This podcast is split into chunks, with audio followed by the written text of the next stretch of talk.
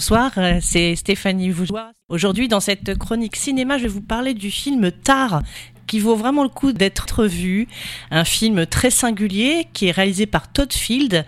Alors c'est un réalisateur qui est américain et qui a une cinquantaine d'années. Et ça faisait une bonne quinzaine d'années qu'on n'avait pas vu de film de lui. Et là c'est vraiment euh, assez incroyable. Il met en scène euh, la grande actrice Kate Blanchett qui est très encensée actuellement par la presse et le retour public a l'air très favorable également. J'ai à cœur de vous parler de ce film-là aujourd'hui. C'est un drame psychologique qui est d'origine américaine et allemande aussi. D'ailleurs, l'histoire en fait se passe à Berlin en Allemagne. Et avant de vous en présenter le synopsis, je vais vous proposer un, extrait musical un peu raccourci mais volontairement parce que les extraits sont assez longs. Mais la compositrice qui est islandaise de la bande originale de ce film s'appelle Hildur Gonadottir. Hein. Il est possible que j'ai écorché le nom, je m'excuse. Je le répète, Hildur Gonadotir. Euh, on lui doit une douzaine de films déjà euh, à son actif en tant que compositrice et elle avait obtenu l'Oscar en 2020 pour la musique du film euh, Joker de Todd Phillips. On écoute la musique donc de Tar.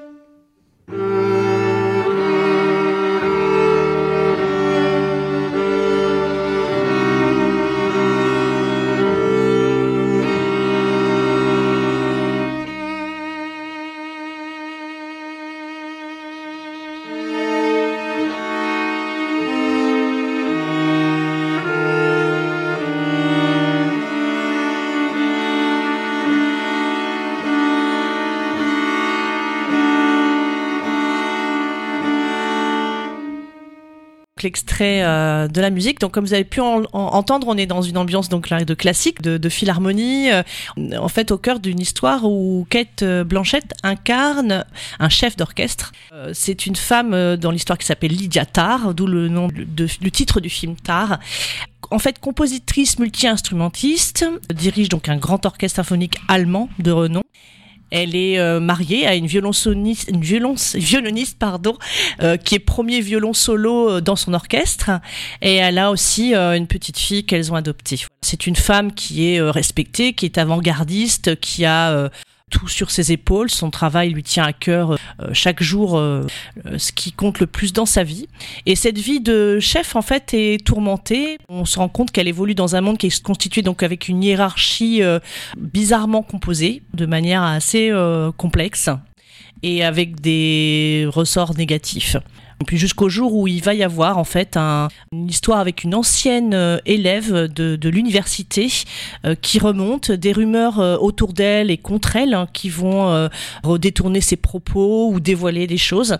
Et donc petit à petit, cette chef d'orchestre, on va suivre sa vie et son état intérieur qui se désagrège progressivement avec quelque chose de l'ordre de sa vie de femme, mais aussi de quelque chose de très masculin qui bouscule les genres, qui est donc extrêmement contemporain, moderne et intéressant dans ce film pour qu'on puisse s'y projeter et projeter euh, notre époque. Bon, ça se passe à notre époque, on y parle de pandémie, on y parle des conditions euh, euh, des artistes pendant les confinements, etc. Voilà tout l'intérêt de ce film.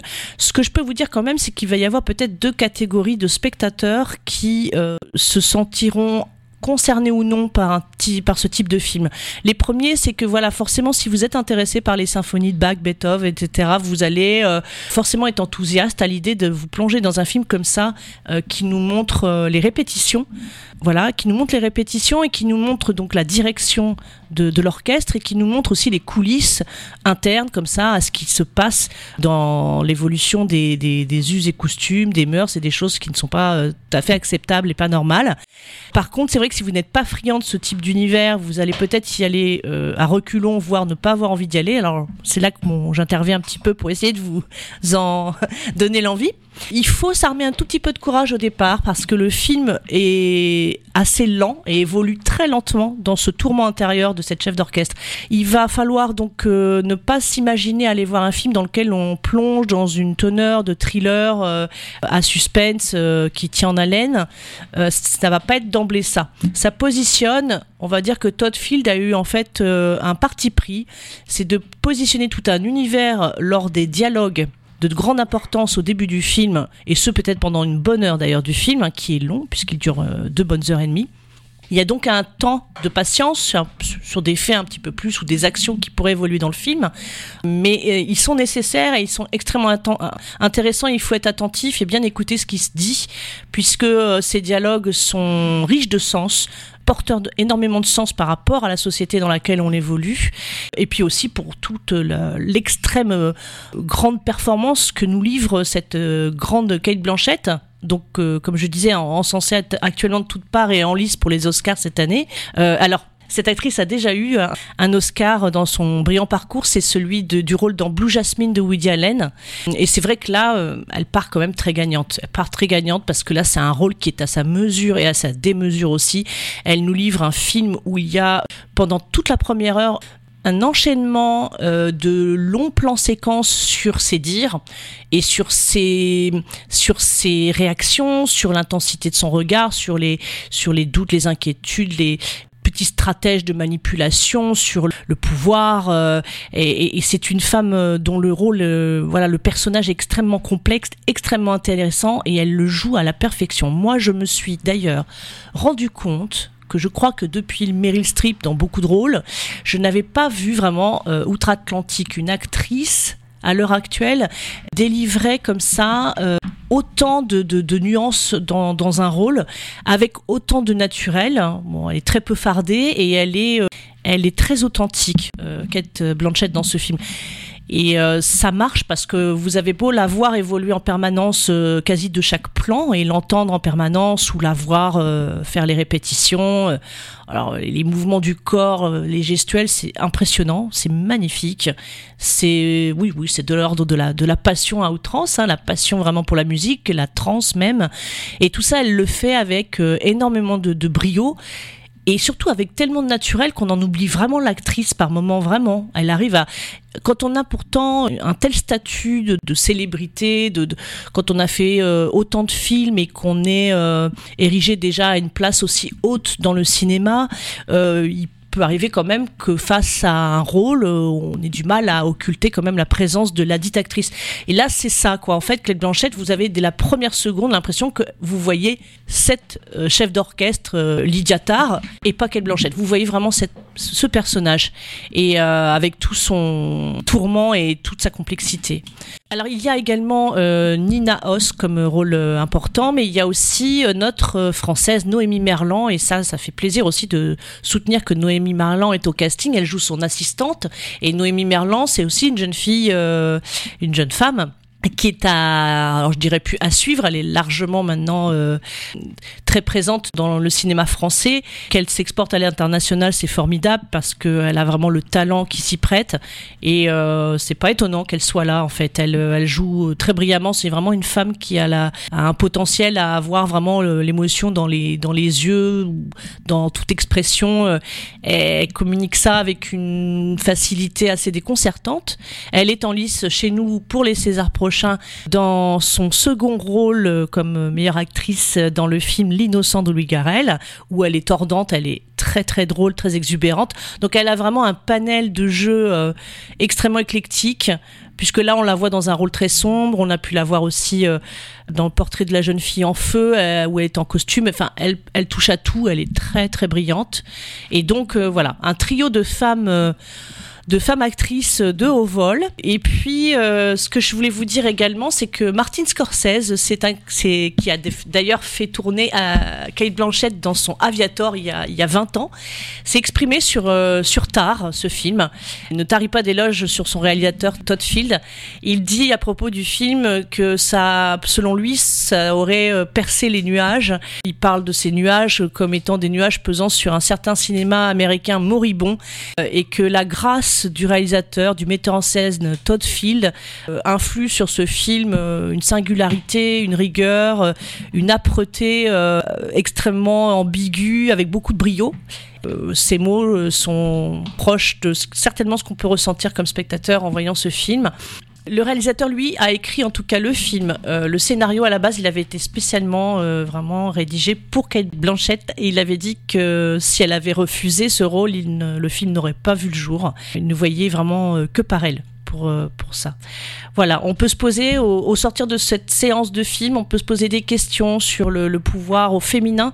Qu'ils font qu'opposer comme au masculin. Est-ce que la parité homme-femme euh, doit, euh, à un moment donné, faire que la féminité, le féminisme dépasse le masculin? Est-ce que tout ça n'est pas très complexe à l'heure actuelle à à, estimer, à évaluer. Euh, on est quand même dans des besoins de réfléchir sur ce que c'est que la vraie parité, que les débordements n'allaient pas plus dans l'un que dans l'autre sens. Donc l'ascension au sommet de ce personnage de chef d'orchestre et puis sa chute après, euh, c'est de l'ordre un peu chirurgical parce qu'en plus euh, toute l'atmosphère de ce film est dans des tonalités de noir, de gris, de l'appartement de Kate Blanchett avec sa femme, les murs sont en béton en béton pur et euh, chaque accessoire, la vaisselle, tout est noir, blanc, tout est très très froid et ça participe bien sûr à quelque chose de glaçant.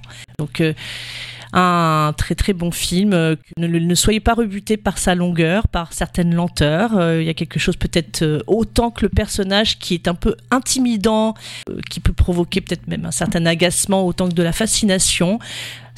Pour autant, ça vaut vraiment le coup parce que c'est un film puissant, intelligent, où vous verrez une quête Blanchette impérieuse. Et je vous dis à très bientôt pour un autre film et je vous laisse sur la fin de cette émission avec la bande-annonce. Si vous êtes ici, vous savez déjà qui elle est. Lydia Tarr est multiple. Tarr a commencé sa carrière de chef d'orchestre avec l'orchestre de Cleveland, l'orchestre symphonique de Chicago, l'orchestre symphonique de Boston, jusqu'à ce qu'elle arrive enfin ici, chez nous, au Philharmonique de New York. En 2013, Berlin a choisi Tarr comme chef d'orchestre permanente et c'est là-bas qu'elle est restée depuis lors. Lydia Tarr a également écrit de la musique pour le théâtre et le cinéma. Elle fait partie des 15 que l'on appelle les EGOT, ceux qui ont remporté les quatre récompenses majeures dans le domaine du spectacle. Merci d'être parmi nous. Merci à vous. Merci.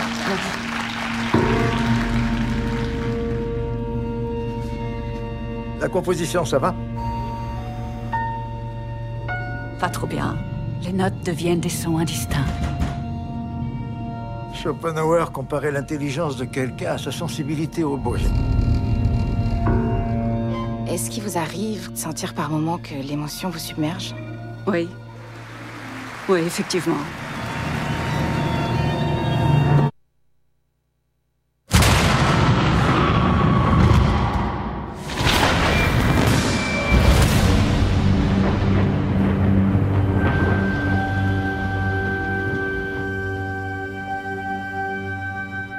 Problème. J'ai encore reçu un message bizarre. Il n'y a aucune raison qu'on se retrouve mêlé à cette affaire. Je m'inquiète. Elle se recroqueville sur elle-même. Si tu veux prendre part au bal, il faut que tu serves le compositeur. Tu dois te sublimer toi, ton ego et oui, ton identité. Dois te tenir devant le public et devant Dieu. Et t'effacer totalement.